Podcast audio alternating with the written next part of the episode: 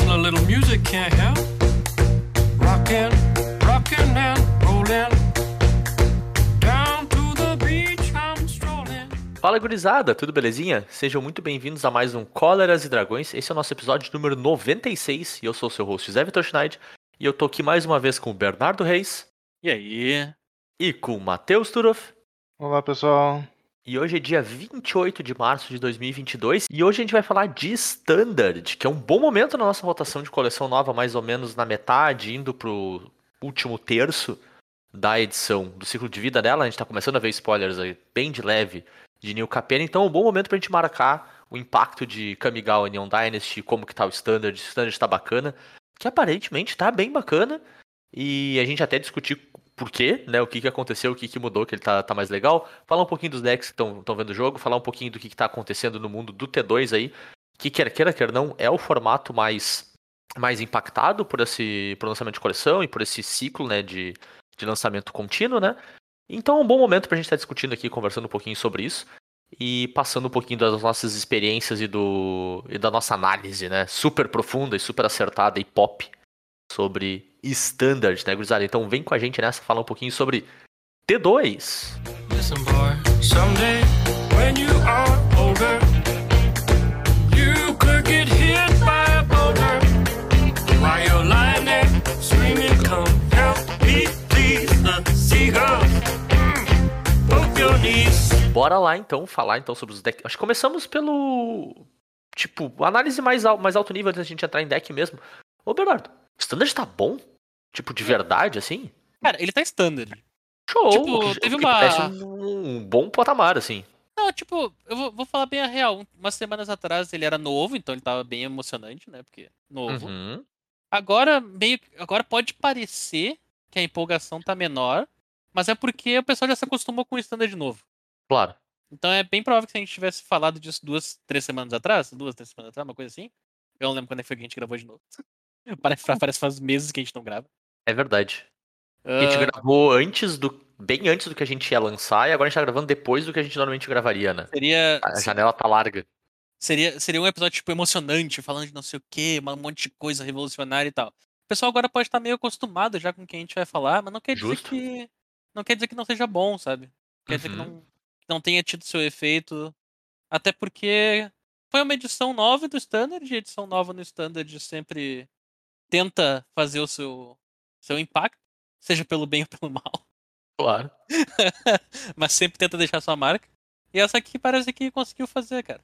E, e aí, parece que conseguiu fazer bem, né? Parece que tá, tá bem bacana, colocou ferramentas em alguns decks que já existiam, possibilitou algumas coisas de, de terem um spotlight pra elas também, né? Então É. parece bem bacana assim mesmo. Vamos dizer que os banimentos ajudaram também. Com, certeza. Com Até, certeza. até porque, agora só abrindo aspas do Standard, o melhor, a melhor carta que saiu em Capena foi o Bud Luz, né? Capena não, a melhor carta que lançou no Isso aí, Kamigawa. em Kamigawa foi o Bud Luz, a melhor carta, Com certeza. de longe. Foi o que Mas mais os- abriu possibilidade de jogo, né? É, mas os banners Standard realmente tiveram efeito, então Pode crer. tá legal. É, o, o, o plano de jogo lá do, do Epiphany era um problema mesmo, né? Pro standard lidar, né, cara? Então é legal que tenha ido mesmo. Quem poderia imaginar? Ou não. Possível de perceber. E então, e Kamigawa veio, né, com várias das cartinhas, acho que até se quiser pontuar algumas delas que estão vendo lugar. Para os nomes, a gente vai ver os decks ainda e tal, mas a gente tá vendo a Wandering Emperor ter, ter espaço de jogo, deck de encantamento e a- o suporte de encantamento de, de Kamigawa dando espaço de jogo, suporte de artefato de Kamigawa vendo deck, tendo, tendo espaço, então tem bastante cara da edição, junto com algumas coisas que a gente já viu nos últimos tempos ganhando um boost, ou de fato aparecendo, né, por causa da, do contexto que a edição permitiu, né. E. B, quem, quem seriam os grandes, vamos dizer, os, os decks que levam, né, o Tier 1 desse standard hoje? Quem que tá levando à frente do pack, assim? Olha, a gente tem um confronto bem claro entre a Imperatriz Errante e decks que não usam branco. Show, Eu, eu acho que dá pra resumir o Standard mais ou menos dessa, justo. nessa disputa honesta. Posso chamar de disputa honesta, cara? Parece meio errado chamar de. Eu, eu acho que pode, cara. Dado que o branco tá bem, eu acho que pode. Se fosse qualquer outra cor estando na frente, é sacanagem, porque elas já estão por default, né? Mas se é o branco, eu acho que tá show. Seu, seu, seu branco pode, até porque. é- Como é que é a frase característica que nós conhecemos? Que a Wizard tá cagando pro branco, né? O Wizards tá cagando pro branco, então dessa vez o branco está sendo beneficiado pela arbitragem aqui. Então tá permitido, Branco. Bem, então, os principais decks aqui, primeiro eu vou trazer o- os aliados da Errante, Boa. que são os nossos. É o deck de Esper Planeswalkers, porque temos vários Planeswalkers interessantes na combinação de cor Esper, inclusive um Planeswalker de 3 mana, e Planeswalker de 3 mana sempre. Não importa o que ele faça, cara, ele sempre vai chamar atenção. Claro. O Ashiok não fazia absolutamente nada e chamava atenção. Uhum. Não, é sério, tu pagava 3 mana nada. Era isso que Sim. ele fazia. Ele não impacta o board, né? Então a gente tem o Kaito Shizuki, que meio que en- encabeça esse, essa ideia de Planeswalkers, porque como ele é um deck Esper de Planeswalkers, tu não tem criaturas. Claro. Então o tokenzinho imbloqueável do Kaito tá ali só pra te poder comprar carta com ele. E, te Uhum. aj- e vai te ajudando nesse, nesse processo. Seguindo a- os Planeswalkers, nós temos o Zorin, que compra carta e faz token 2-3. A Imperador Errante, que faz token 2-2 e bota marcador. E a Loth, que é a Spider Queen, que faz token 2-1. Todos os Planeswalkers fazem token, então tu não precisa de criatura. Todos eles fazem token, então pra que tu quer. pra que tu quer baixar uma criatura se teus Planeswalkers fazem isso? Seguindo Sim. adiante, a gente parte pra uma ideia mais controle, né? Tu tem um monte de remove, um monte de color, porque de novo tu não tem criatura e tu controla quando tu faz as tuas. Uhum. E o. E, as- e o mecanismo de vantagem de carta que esse deck usa é justamente usar os Planeswalkers mais de uma vez. E tem de brinde o nosso glorioso veículo, que é o. Eu ia chamar de um pseudocóptero modificado, mas não é um pseudocóptero modificado. Isso aqui tá mais pra um Maze Mind Tome. Com Bankbuster? 4-4. É. Bem O que Bankbuster é um Maze Mind Tome que bate 4-4. Muito massa essa cartinha, cara. É interessante porque é um deck sem criatura que usa um veículo. Sim. Porque a moral não é tripular ele, a moral é que tu vira ele três vezes, compra a carta e na última tu bota um token que tripula. Uhum. Com certeza. Ele é um mês mais de tome, princípio, e o resto é o resto. Depois Qualquer coisa mais que isso é lucro, né? Exato. Ele Então, lembra assim, muito aquele Marduzão, lembra? Tinha um Mardu mid-range Planeswalkers também lá em Kans, que era Sorin, era que Elspeth também, Ah, eu usava. Sarkhan. É, é muito a mesma cara. É, é essa cores mudam, pegada né? de tipo, É. vou gerar minha vantagem nos Planeswalkers, eu tenho um Planeswalker de 3 mana, então eu começo curvando com ele desde cedo. E vou tirando vantagem a partir daí. Bem E, isso. cara, tem a carta mais incrível do Standard, que é a Imperador Errante. né? Eu posso Ah, passar. Eu podia fazer um episódio inteiro sobre a Imperador Errante. Eu poupei vocês disso. Porque eu adoro todo o conceito dessa carta, cara. É A maneira que ela foi feita, o balanceamento dela, o que ela se encaixa no formato, o que ela faz pros decks que ela participa. Eu diria que tu poupou a gente e escreveu show notes daqui duas semanas, né? Sim, exato, não vai Porque acontecer. já, porque já tá pronto.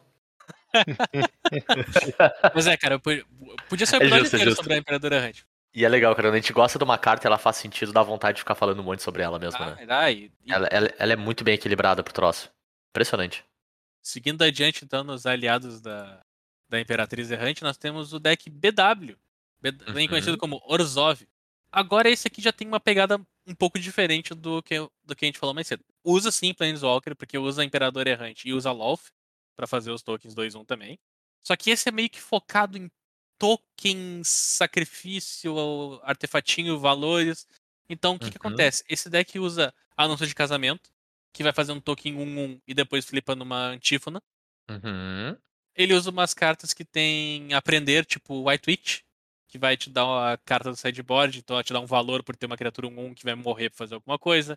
Tem um Shambling Guest de turno 1, que, Uhum. que quando morre cria um tesouro, porque daí tu rampa, arruma tua mana e tu usa Deadly Dispute, que é o, a gloriosa mágica preta, acho que tá, aterroriza o Pauper, tá aterrorizando o Pauper isso aqui? Esse é bom pra caramba no Pauper. Deve Sim. tá, cara. É. É, É, sacrificar uma coisa pra comprar duas cartas, e daí quando tu tem umas criaturinhas no início do teu deck que tu quer que morram, daí tu pode comprar duas cartas com elas, deixa uma coisa que te rampa, que te beneficia e pega mais um valor. Então é, é um PW mid-rangezão. assim. Mid-range, mid-range com força. E ele, tem, e ele preza muito nessa ideia de tokens, esses Planeswalkers aqui, e o Massacre do Gancho de Carne. É aqui que o deck realmente ganha, é no Massacre do Gancho de Carne, e nessa ideia de gerar um valor 2 para 1 e tentar fazer aquele efeito. Aquele efeito Jund de 1,5 para 1. Uhum, exatamente, eu ia dizer. Eventualmente tu tem um Planeswalker e nenhuma carta na mão, e teu oponente não tem nenhuma carta na mão, mas ele não tem um Planeswalker. Claro, Então é mais ou menos isso. bem isso, né, cara? Eu ia dizer, ele parece muito um Jundão mesmo, cara. Impressionante. É, Essa, essa é, a, é a pegada. Saindo então um pouco dessa ideia de só mid-range, removal, Planeswalker, etc., nós temos um GW, Só que esse GW não é aquele agro porradaria, tá? Ele é um GW. Eu não quero chamar de mid-range, porque ele não se aplica no conceito de mid-range de ah, trabalhar com o turno 5, 6, 7, 8, 9, 10 e perder do 11, 12, 13 em diante. Ele Aham, meio que vai além da curva mais rápido e pega essa vantagem pra ganhar o jogo. entendi. Entendeu? Ele, ele meio que vai um pouco da curva. Ele pula o turno 2 pro turno 5, o turno 2 pro 4. Ele faz isso. Uhum.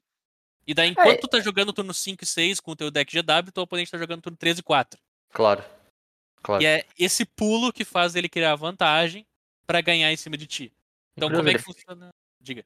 Eu ia dizer, ele faz em cima de ramp, aparentemente mesmo, né? É, ele. Tentar pular um pouquinho, É, é meio que as cartas dele valem mais do que elas estão pagando. certo? Né? E tem, um, com- tem uma tentativa de um ramp, porque usa o Innkeeper, que dá um tesouro, Uhum.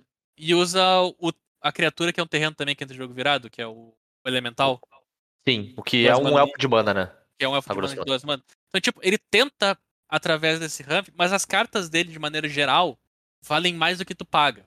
Porque Justo. usa Skyclave Apparition, usa o Aspirante do Luminarca, usa o Welcoming Vampire, que é uma carta Baita cartinha. Pouquíssimo utilizada, cara. 3 mana, 2, 3, entrou uma criatura com poder 2 ou menos em campo, tu ganha uma, como uma carta. Triga uma vez só, beleza, mas mesmo assim, cara, Claro. não dá pra ignorar esse bicho. Tem Yasharn, que justamente tranca esses decks já, que a gente falou mais cedo do, dos tesouros, esses negócios. Claro. O cara não pode sacrificar nada. Então, Pode crer. usa Imperador Errante, porque é branco. O branco vai jogar com Imperador Errante. Aqui vai entrar uma cartinha incrível que entra em Starheim Unleashed. Starheim liberada. Quem lembra de Foritel? Foritel existe. E dá pra ser bom. Dá pra ser bom. Esse Não aqui precisa ser faz anjo, faz anjo 4-4, daí ele faz X anjos 4-4. O Zemeria Cal, que é um terreno, que faz anjo 4-4. Então é isso, cara. O deck meio que pula um turno, e através de pular esse um turno, ele vai ganhando vantagem. Usa anúncio de casamento, pra, buf- pra buffar ainda mais suas criaturas, fazer valer a pena. E, claro, né? Ter a salvaguarda de ter um Eiganjo e um Bocejo te dá jogo contra muita coisa. Claro. Porque normalmente a fraqueza do deck GW é ter algumas coisas que ele não consegue responder. E ter justamente o, o Eiganjo pra dar 4 de dano se anular e o Bocejo pra destruir qualquer coisa que for problemática, tu tem esse umf em cima do, dos decks. E pra Palavra não técnica perder correta pra isso, né? umf. Um. Não Exatamente. tem uma- uma palavra melhor que isso. Impossível. Se tu pensou em uma, tá errado. Exatamente. E, pra claro, né? A gente tá falando de decks brancos, então a gente vai falar de um deck mono white. Porque tem Porque que né? Mono White claramente é um deck que funciona com a errante. E tem curva, porque nós ainda temos bichos que custam uma mana e são 2-1. O aspirante do Luminarca tá aí, continuamos com Talia. Tem a Adeline. Quem esqueceu da Adeline, cara? Quem, quem apanha pra Adeline não esquece da Adeline, não. É verdade. 3 mana, estrela 4 vigilância. Poder igual ao número de criaturas que tu controla. Quando ataca, coloca um mana atacando. Quem É já quando- apanhou E melhor ainda, quando tu ataca, né? quando, de- quando tu ataca, não é ela. Exato. Quando tu ataca. Então tu baixa ela, ataca com outro bicho entra humano. É assim, ó, quem apanhou pra ela não esquece, cara. Então Mono White ali bem forte. Porque pode usar Iganjo, pode usar a caverna que vira um 3-4. É, usa Imperador Errante, que, como a gente disse, dá um umf. que coisa boa, cara. É ótimo, cara. Umf é, umf é ótimo. E tu pode usar uma das cartinhas mais versáteis do formato que foi reprintada recentemente, que é a Instância Valorosa. Valorous Tens. Jogou muito na época de Cans. Vai jogar muito agora. Tanto que tá jogando e vai continuar jogando durante provavelmente toda a rotação standard. O pessoal coloca Sim. branco quase só pra usar essa carta. Que Dá deixa, bicho, carta. deixa bicho indestrutível. É por causa disso? Não, é porque destrói criatura com defesa 4 ou mais. Uhum. Mas pode salvar o teu bicho. Hum. Exatamente. Essa É tipo- versatilidade é incrível, né? O que ela faz é destruir criatura com resistência 4 ou menos. 4 ou mais. A versatilidade dela é o que pega. Claro. É, esse é o porém. Então, esses são os apoiadores da Errante. Né? O glorioso deck Mono White, deck GW. Tem um deck Mono White que casta uma criatura RG, que até hoje eu não sei como é que funciona. Eu não acredito que aquilo funciona, cara, porque o deck é Mono White e casta uma criatura RG. Então todos os teus terrenos estão ali pra te poder castar ela. Mas, Então por que que tu fez Mono White, cara? Tá Ah, tentando roubar de ti. Tá tentando roubar de ti. Anyways. É, e É nós temos aqui nós temos então aqui os rivais da Errante, que são os decks Jeskai barra UR Dragons. O pessoal já tá bem, bem, bem acostumado com eles. E Acho fala. que tá acostumado demais. Que são decks que podem ou não ter o ovo 04 vermelho, mas com certeza tem o dragão, o Goldspan Dragon. Tem o azul para dar suporte por causa da mágica Feitiço Wizard, que te dá card advantage, Uhum. que tu exila Boa. uma, coloca uma na mão e coloca uma no fundo. A interação Nossa, expressiva, né? Gloriosa interação expressiva. Ah, então, o que acontece? Tem algumas variações nesse deck, por isso que eu botei eles meio que no meio no mesmo padrão, porque eles são tem diferença. Tem o deck que usa ovo e Goldspan Dragon pra ganhar. Esse é um deck. Uhum. Tem o deck que usa Goldspan Dragon e Lear. Uhum. Esse deck com Goldspan Dragon e Lear, normalmente ele vira Jeskai pra poder, entre aspas, combar com Show of Con- Confidence. Cara, maravilhoso isso, velho. Inacreditável. Essa é a carta que, quando, quando tu conjura ela, tu conjura uma cópia pra cada outra que tu já jogou nesse turno. Uhum. Daí tu coloca um marcador na criatura e ela ganha vigilância. Então, tu faz isso com outras coisas e faz de novo, por causa que tem Lear no Goldspan Dragon, ele tá ganhando mana e só vai. Oh, claro. É, É, Mano, é, é, É, é. mano. E daí tu dá um Casus Fury, se for necessário, que é um fling. Eu ia tipo- dizer, como é que tu faz isso valer a pena? Mas claro, como ele tá te devolvendo as mana. É, cara, é, é bizonho. E o deck funciona só nessas cartas bizonhas, assim, de querer fazer isso, usar interação galvânica e por aí vai. Ah, tem outra versão de deck, que daí já não usa nada disso, e usava Renata, mas a Renata meio que caiu em desuso. Assim. Uhum. O pessoal percebeu que Renata, sem utilizar as cartas válidas no histórico, não é tão forte. Justo. É, ela é a clássica carta que vai melhorando conforme a tua pool é mais larga, né? Não Isso. Então, tipo, meio, meio que ela foi caindo de lado, até porque o pessoal começou a usar muito Valorous Stance. E Sim, daí, tem isso também. Por mais que Faz Stance sentido. custe 3 manas, ainda mata a Renata. E ainda tá valendo a pena. E ainda Porque tá senão ela toma pena. conta do jogo, né? Exato. E daí o pessoal tá usando Lear. Lear morre pra Valorous Stance, beleza. Mas Lear, no momento turno que tu baixa, se tu tiver mana pra dar o teu Valorous Stance em resposta do cara, já acabou, tá ligado? Claro. Ah, tem isso, né? O deck também usa valor resistência. Claro. É, então assim, ó, o- o- os decks que estão usando Lear são um pouco mais lentos, ou então tendem a combar, mas todos esses decks, o R, Jeskai, tem Goldspan Dragon. É ele que faz as mana, é ele que faz o jogo rodar, é ele que faz a porradaria, é ele que te mata. É ele que faz Seguindo- querer jogar de vermelho, né?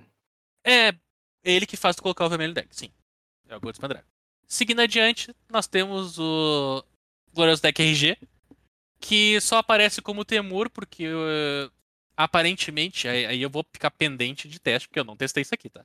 Aparentemente só RG é muito fraco e tu precisa colocar azul pra ter Counter Spell. Qual é a Counter Spell que tu precisa? Disdainful Stroke. Uhum. Não é Negate, não é é Disdainful Stroke mesmo, uma mágica de 4 ou mais.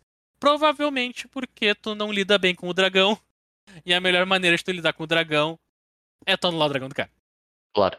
Então esse aqui é o deck RG que usa aquele combinho que todo mundo esperava que fosse ser forte no início, mas meio que caiu em desuso, que é Jaspira com Magda. Certo, claro. É, Clássico o, já. O turno 1, 1, 2, que vira criatura pra gerar mana, daí entra a Magda, no momento que tu vira pra gerar mana, tu faz um tesouro, tu faz duas mana. Então, Uhum. muita gente achou que isso ia, ia começar ali o standard, meio que o standard não começou por ali, né? O standard começou com o turno extra, como tava antes. Então, vol- voltando ao, ao que pode parecer funcionar, Magda já aspira com um pacotinho de dragão ali, mais um Planeswalker, Rain 7, que caiu em desuso. Mas Rain 7 e Carruagem de Esca continuam muito forte, não se preocupe. Tu continua né? copiando o token. Não mudou a regra, tu continua copiando o token. É bem trouxa. Então, deck RG tentando. Esses decks que eu tô dizendo, todos eles estão tentando bater de frente com os decks brancos da Errante. E a questão é, a Errante nesses decks brancos, ela não faz deck. Não é ela estando ali que ela definiu todos os quatro decks que eu falei. Tanto que eu te falei quatro decks brancos completamente diferentes. E todos eles usam quatro Errante. Uhum. E não é como se ela transformasse tudo que eles fazem. Ela é só uma carta boa, que enfrenta bem as coisas. E ela não tá opressiva porque um dos decks mais populares, que é o deck UR Dragons, continua jogando sem errante. E mesmo quando vira Jeskai, não coloca errante no deck. Terminando aqui então a, a nossa gloriosa oposição, nós temos dois decks rápidos. Um deles ele é mais mid-range. É- é- sabe aquela minha ideia que eu, que eu tinha, que eu insistia, que era um Big Head? Big Head, a hora dele chegou? Não, não chegou, porque isso aqui é Ah. quase um Big Black.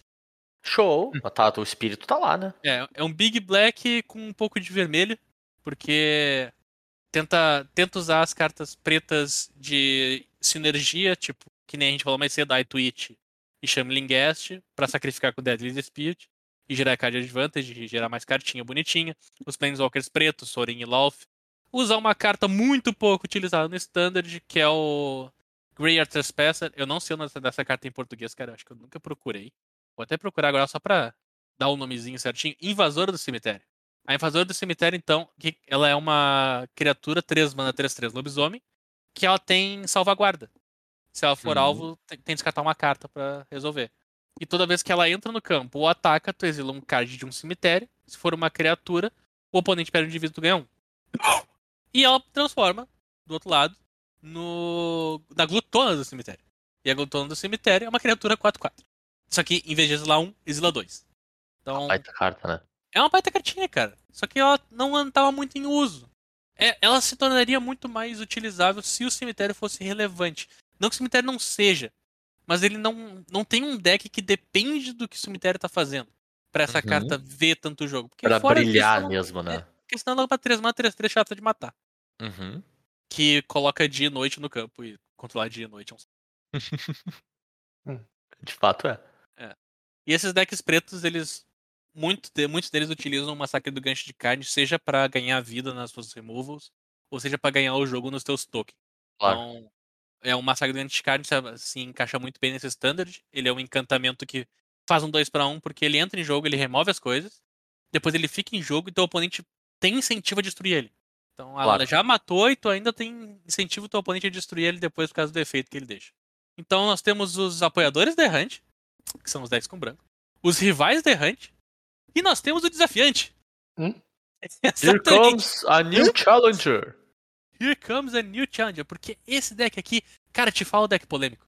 Uhum. Isso aqui é muito polêmico, por causa que não adianta o quanto tu fale, os jogadores, vamos chamar assim, top tier, tá? Vai ser, é, é bem horroroso falar isso, mas os jogadores de top tier, os jogadores competitivos, não admitem que esse deck é bom. Eles não admitem. Não vão eles admitir. são, eles são tão de mau gosto com o deck. É, por causa que é um deck teoricamente linear demais. Ele é o deck Naya Runas. Uhum. Qual é o plano de jogo? Encantamentos, encantamentos, encantamentos. Eu já falei encantamentos? Não, fala de novo. Encantamentos. Obrigado. Teus encantamentos são runas. Olha, olha isso, cara. olha as criaturas. Visitante generoso. Uma criatura verde, uma mana, um um. Sempre que tu conjura um encantamento, tu coloca um marcador mais um mais um na criatura. Então, um drop 1 que envolve castar encantamentos pra botar marcador. Pode ser nele mesmo. Uhum. Naturalista de Jukai. Duas mana, dois, dois, criatura, encantamento, lifelink. Teus encantamentos custam um a menos. Hum. Kami of Transience, Transcience. Eu não vou traduzir essa carta aqui. ela- É um bicho duas mana, dois, dois, atropelar. Filme transante. Isso aí, transante. Que sempre que tu conjura um encantamento, tu coloca um marcador mais um, mais um nele. E olha, olha que linha de texto estranha, cara. No início da tua etapa final, se o encantamento foi colocado no cemitério do campo, nesse turno, tu pode devolver ele do teu cemitério pra tua mão. Ele, no caso, o Kami. O Kami. No encantamento. é. Isso. Isso, boa. Então, assim, ó.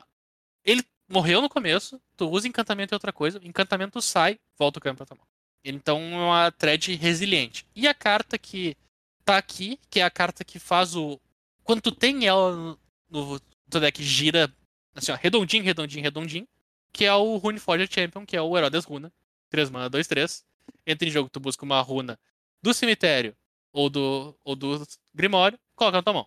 E as tuas runas custam uma incolor ao invés de. Uma incolor não, uma genérica ao invés de do custo delas. Quando a gente tem esse cara e o naturalista que reduz o custo das, das encantamentos em um, as runas custam zero. Então Uhum. dá pra combar, entre aspas. Eu ia dizer, tu comba. Isso. Fechou o combo É. do Tajik. Isso, daí a gente tem a todas as runas aqui, a runa vermelha, a runa branca e a runa verde, que são das cores nice que nós estamos. Nós temos também um Touch of the Spirit Helm, que é a carta mais incrível pra esse deck. É um Oblivion Ring que tu pode usar pra blinkar alguma coisa.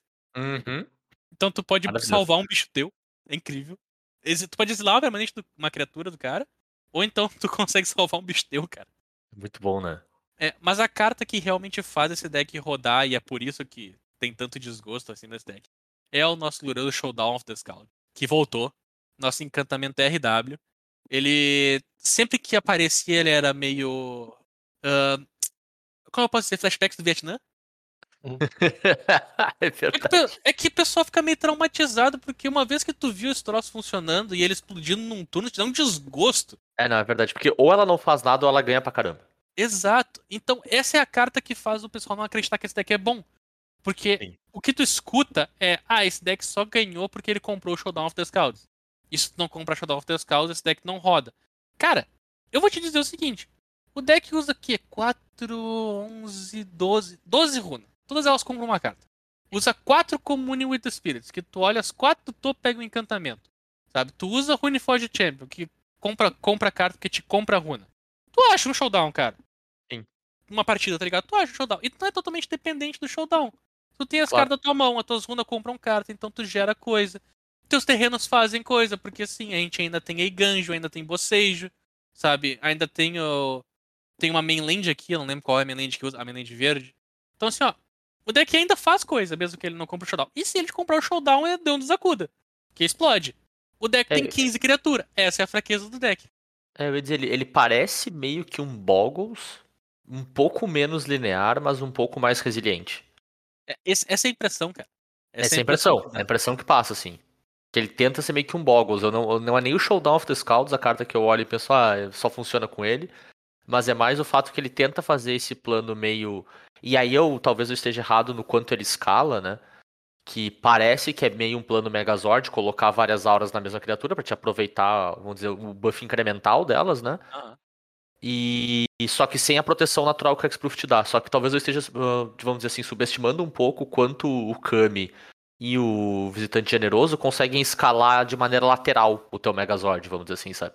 É, ele, ele, tipo, ah, essa criatura ganhou um encantamento, mas a outra ganhou um marcador. Ganhou o marcador. E se aí duas estão ganhando marcador, Exato. tu já não, tu já, tu já tá indo bem pro lado, né? Fica, fica bem mais bacana, pode ser. Tipo, olhando pro deck, eu tava, eu tinha essa, É, a- essa a preocupação, assim. fraqueza, entre aspas, do deck, ele não interage muito com o oponente. Certo. Ele, ele é o De teu fato, jogo ele contra não o teu tá nem oponente aí, né? tentando se intrometer. Mas nada te impede de botar tá, mi- o- o- a mágica instantânea Tamil Safekeeping, que é uma mana verde, a criatura ganha Hexproof e indestrutível, Uhum, no teu main deck, se for necessário. claro. Isso Tu dá instância valorosa no teu deck. Sim. Então, assim, ó, Faz esse deck sentido. aqui, ele é o que mais contraditório. Então, é por isso que ele tá aqui como o desafiante. Aham. Porque não vão admitir que ele é um deck bom. Mas não dá pra ignorar, cara. Ele existe. Claro. É um deck de verdade, ele funciona. Então, tá aí Faz o sentido. deck. Nós temos, então, voltando tudo e fazendo um apanhado geral. Apoiadores da Errante, decks com branco, que usam 4 Errante. Rivais da Errante, Dragões, RG, Rakdos e o nosso glorioso desafiante, que é o Naya Runas, que não usa nem Planeswalker. Muito louco, né? Muito louco, muito louco. É, É, é- é e- tem, tem mais de um deck baseado em Planeswalker, né? No formato. E aí tem um que nem umzinho não bota no deck. E legal que, tipo, tem um. Fácil, dá pra te dizer que tem um 6 deck bom e bem diferente uns dos outros, né? Isso é, Uhum. isso é massa, cara. Isso é legal. Isso, isso dá, dá abertura pra te jogar com coisas que tu gosta bastante, assim. Tipo, tu não tá te sentindo ah, prejudicado por estar jogando com uma coisa que tu gosta. O que é legal, eu acho que é. Beleza, nem todo formato vai ser assim. Nem todo standard vai ser assim. E eu acho que faz parte até da nossa natureza cíclica e tal. Mas é legal quando calha de acontecer, assim. Tipo, tu tem um, um grupo de decks que ficam, vamos dizer assim, se bicando pela, pelo topo. Nenhum é claramente superior aos outros, mas tu consegue jogar e às vezes até aprender a tirar vantagem daquela versão de deck que tu gosta mais e ser muito bom com ele e levar ele pro, pro topo, né? Isso, eu acho isso muito massa, assim, quando, quando as coisas se alinham, que, que esse é o formato que a gente tem. Eu acho. É, O... Me agrada. E, tipo, tá rodando bastante. Tá circulando bastante a liderança dos decks, muito baseado no como o main deck é construído e como o sideboard tá sendo montado. Uhum. Por exemplo, atualmente o último challenge foi ganho por um Jeskai barra UR Dragões com combinha. Então, Certo. Goldspan Dragon e Lia.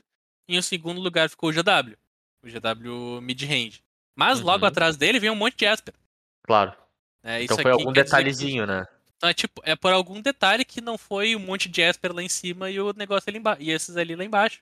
Claro. Não, não, não foi, tipo, muito longe. Foi uma, uma partida. Sim, Então, uma, uma partida gerou uns status um pouco diferente ali que já, já mostrou pra gente. No, no, no Standard Challenge passado, Quem ganhou foi o Na Encantamentos, cara. Aí, ó. E, e- e em segundo lugar ficou o Esper. Então aconteceu exatamente o que eu falei, tipo, não foi por uma partida. Porque em terceiro lugar tá o Dragões, em quarto lugar tá o Warzone. Massa, cara. Então, tipo, tá, tá rodando, é questão de main deck, é questão de sideboard, gameplay, um pouco de sorte ajuda.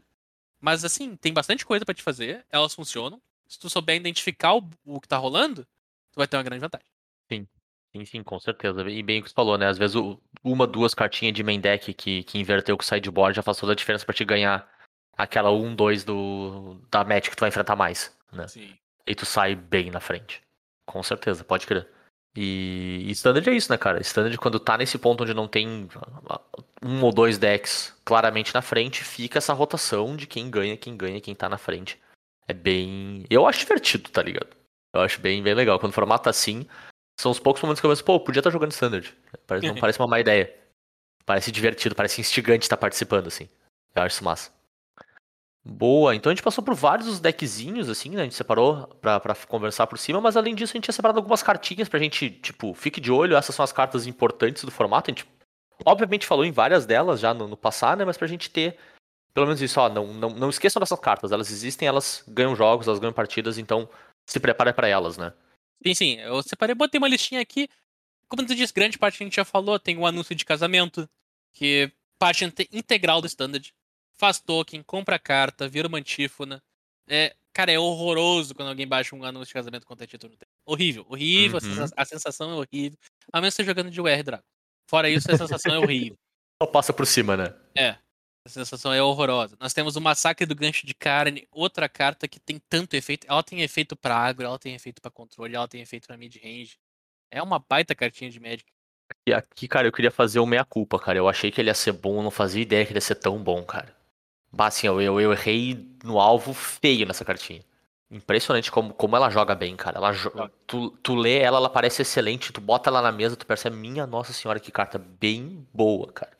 Eu, eu tava jogando mais frequentemente com o BW e mais frequente do que eu imaginava, eu fazia só duas mana massacre. Imaginei. Só baixar. Claro. tá em campo. Perfeito. Foi bem o que tu falou, né, no- quando a gente tava falando do deck, né? O teu oponente é incentivado a resolver ela, e aí se tu tá na frente do board, tu é incentivado a só baixar a próxima sem matar nada, né? Ela, ela deixa de ser uma cola, ela vira um efeito, ela vira um, entre muitas aspas, um artista de sangue ali, que mais difícil de matar. Muito E- louco, e cara. Totalmente. O deck de Planeswalker, cara, matando as criaturas do cara e ganhando vida. A tua É, tá tem louco. ganho de vida anexada. Tá louco. Que Não, e teus, e teus bichos, quando tu tá fazendo deckzinho de token, tu começa a atacar em cima do cara e qualquer bicho que ele bloqueia ainda dá um de dano. Sim. Você pode bloquear o teu bicho bufado pelo convite de casamento, trocar e perdão de vida. Sim. Como Não, chato, sim. cara. Se a gente achava bom quando tinha Vrasca contente, que o cara removia e ganhava dois de vida, imagina isso aqui, a Vrasca, Vrasca Serelepe, né, meu? O cara ganha vida por uma, por uma eternidade. Outra cartinha, então, é a própria Imperatriz Errante, que eu não vou deixar ninguém esquecer da Imperatriz Errante. Que cartinha bem linda, cara. Pô, Imperatriz Errante, baita carta. Use É Imperatriz Errante. pá, tá louco. Juro, se ela não fosse tão cara, eu comprava uma só pra botar na pasta, meu. Que é massa, cara. Ela é, ela é- não, não só pelo tipo pela, pela construção de arte da carta, mas é uma carta muito bem feita, cara. É impressionante. Tá louco. Acertaram muito bem, né? Muito Demais. Demais, assim. Tá louco. Ah, outra carta é o Starnheim liberado, que talvez tenha mais casas além do GW. Ou talvez não, vai ver que essa hype. Mas, mas, sério, Não, falei, pode falei. falar, Zé. Pode falar, não tem mais o que falar, cara. Eu tô falando de Starnheim liberado. eu só ia dizer, eu tô muito feliz que essa carta tá vendo o jogo standard, cara. Porque senão ela ser só uma Mythic que estraga draft. Então, bom, cara, é bom mesmo, velho. Porque senão parece que não tem propósito a não ser fazer tu perder pra ela no draft e ficar muito chateado com a tua vida. Quando a tua Mythic Estraga Deft joga Standard, tu se sente um pouco menos mal. E com certeza. Tipo, e, é, existe um plano, tinha um plano. Pelo menos. Tá lá.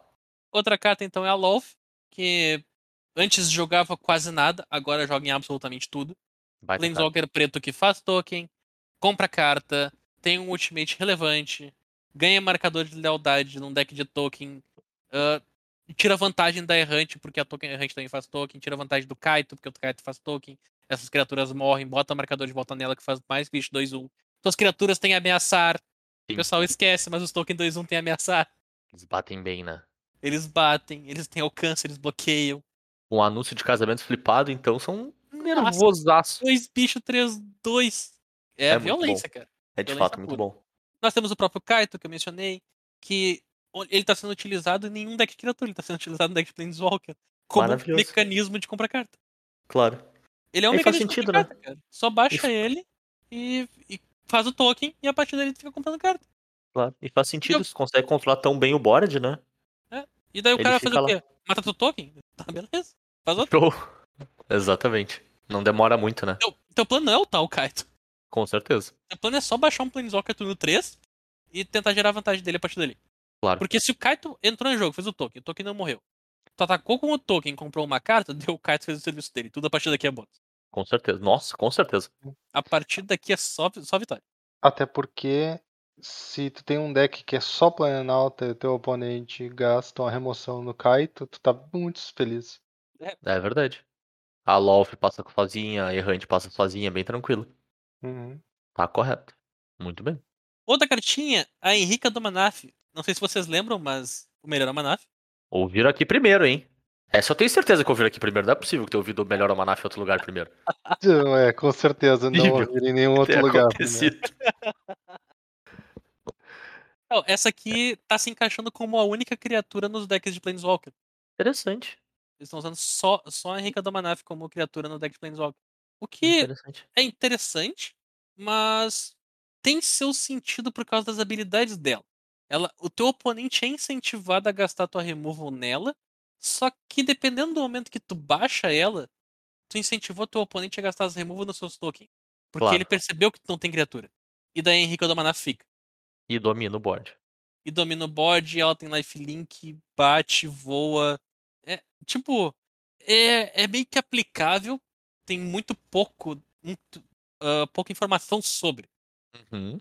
Mas ela já começou a dar uma aparecida aí, então fiquem ligados. Interessante. Interessante mesmo. E a última cartinha que eu botei aqui é o confronto dos Scouts, que nós já falamos, tá de volta. Tirou umas Muito férias. bom. Tirou umas férias, mas tá aí. Ele nunca foi embora de verdade. Só perdeu Claro. popularidade. E tá aí jogando Naya Runas. Show de bola, feliz da vida. Como o Zeg disse, Strelep.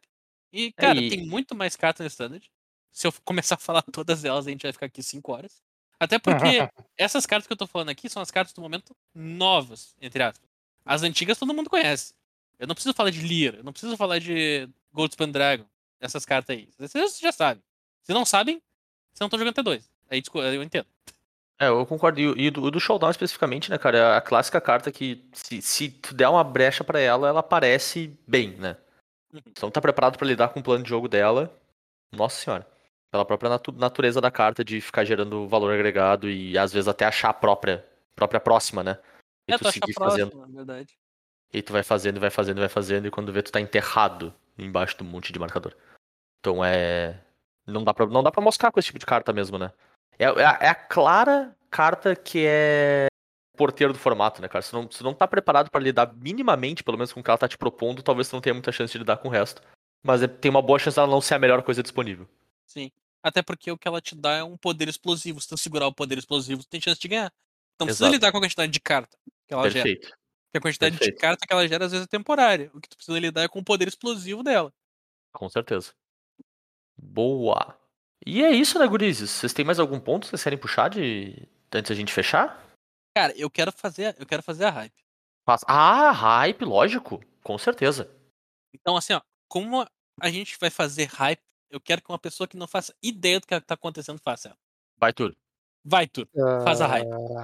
Como é que eu faço a hype se eu não faço ideia do que tá acontecendo? Exatamente, cara, só faz ela.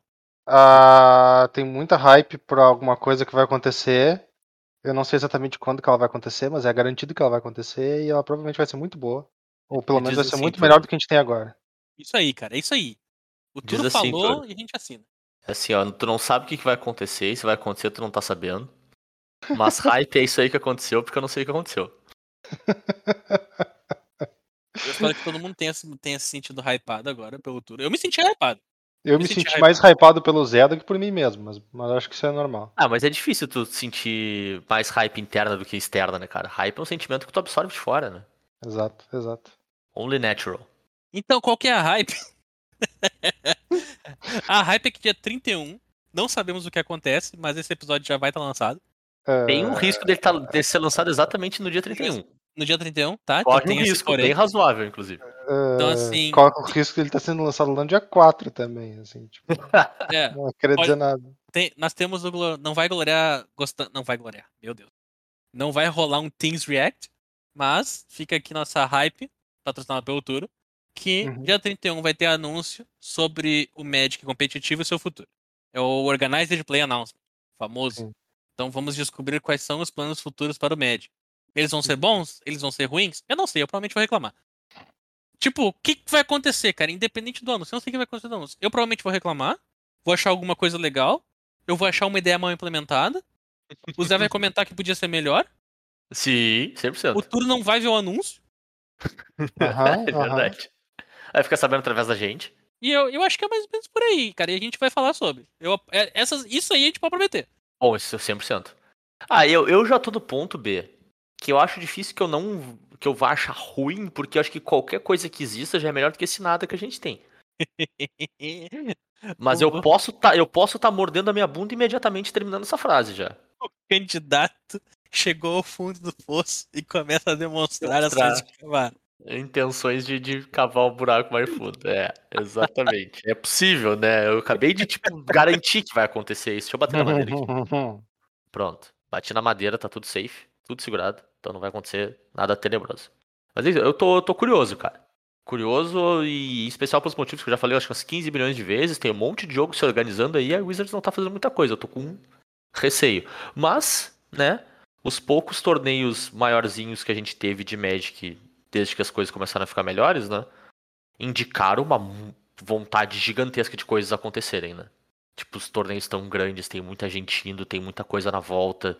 A pessoa participando, ah, às vezes nem do, do main event, indo pro evento como evento, sabe? Então, cara, tá lá, a vontade ainda tá lá, sabe? O pessoal tá que nervoso, cara. O pessoal Tem tá que querendo um capitalizar, né? evento pra pular em cima. A Exato, gente, a gente já falou, não vai existir box suficiente nesse mundo do primeiro evento que saiu no Brasil. Isso é verdade. Bah, nossa. Tem assim, o pessoal tá morto de saudade, né, meu? Cara, ô meu, você sem mentira, se me aparecerem com o selado de box de core, eu vou, meu. Metade das cartas de core não vale pra nada. Eu vou. Dane-se, A outra- me dá. A, a outra metade também não vale, não. Eu sei. As únicas cartas de core que tem fundamento hoje em dia é as. E O pelo pessoal menos tá sedento, metade valeu, tá né? tão sedento que é capaz dos caras me fazerem um torneio no Brasil, Standard T2 de Eldraine. E vai encher. Vai. O Oclore ainda mais, porque dá pra usar oco. Bons Tá tempos. Imagina. E o, e, o, e o arco no side, Bernardo, pra ganhar. É. Vem Ainda como? vou colocar Já- esse arco. Já, já vai ilustrando os arcos aí. Ai, coisa boa. Então é isso, gente. Fiquem antenados. Talvez vocês vejam o anúncio antes desse episódio sair, talvez não. Tudo depende de uma única pessoa, então culpem ele, caso, caso saia depois. né? Então vocês já, já sabem o que fazer. Mandem mensagem para as redes sociais dele, né? E depois, se vocês mandarem, me descubram cu- quais são, porque eu não sei até hoje. Enquanto isso, a gente passa a nossa, né, Bernardo? Eu sou arroba no Twitter. E eu sou arroba BNR underline MTG. E o podcast está lá no, no Twitter, no Instagram e no Facebook, no arroba Dragões, tudo junto, sem cedilha, sem acento, sem nada desse tipo de coisa, né? Barbadinha de achar. Então, cara, tá gostando do Standard, tô jogando com tal deck, tá sendo trimassa. Manda lá, tô perdendo que nem um desgraçado pra Showdown of the Scouts. Me ajuda, Bernardo, o que, que eu boto no meu sideboard? Manda lá também. A gente tá louco pra interagir com vocês. E falar um pouquinho de Standard também, que tá bem bacana. E eu tenho a minha teoria de que quando a Wizards começou a olhar pra Alchemy, isso ajudou o Standard. Fica aí o questionamento. Sim, porque daí ela Provavelmente tá toca no formato errado. Exato, então provavelmente é ótimo quando ela deixa olha pro coisas. Alchemy e todo mundo joga Standard. Exatamente. Perfeito. Absolutamente perfeito. A, a Wizards, ela acerta perfeito quando tá na visão periférica dela. Exato. Nossa. É exatamente isso. E tem dica de sugestão de tema, quer mandar feedback pra gente, pode mandar também lá pelo colerasdragões.gmail.com, que a gente tá sempre olhando o nosso e-mail, tamo por lá pegando as ideias de vocês, pra trazer pra cá também. E a gente sempre lembra que a gente está disponível em todos os agregadores de podcast por aí, Spotify, iTunes, Pocket Casts. Por algum motivo tu usa o Spotify ou o iTunes, dá uma moralzinha lá pra gente, coloca a tua avaliação, coloca tuas estrelinhas, manda teu joinha, pra gente aparecer lá nas listinhas de podcast pelo Brasil e pelo mundo. E é isso, né, galera? A gente volta em provavelmente duas semanas com mais episodinho pra vocês. Valeu, abraço. Valeu, tchau, tchau. Falou, galera.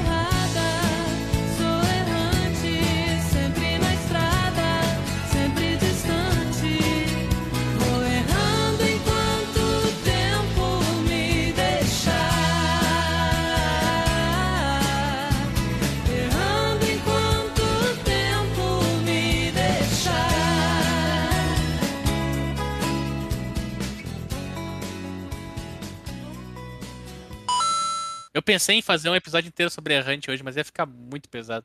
Eu apoiava.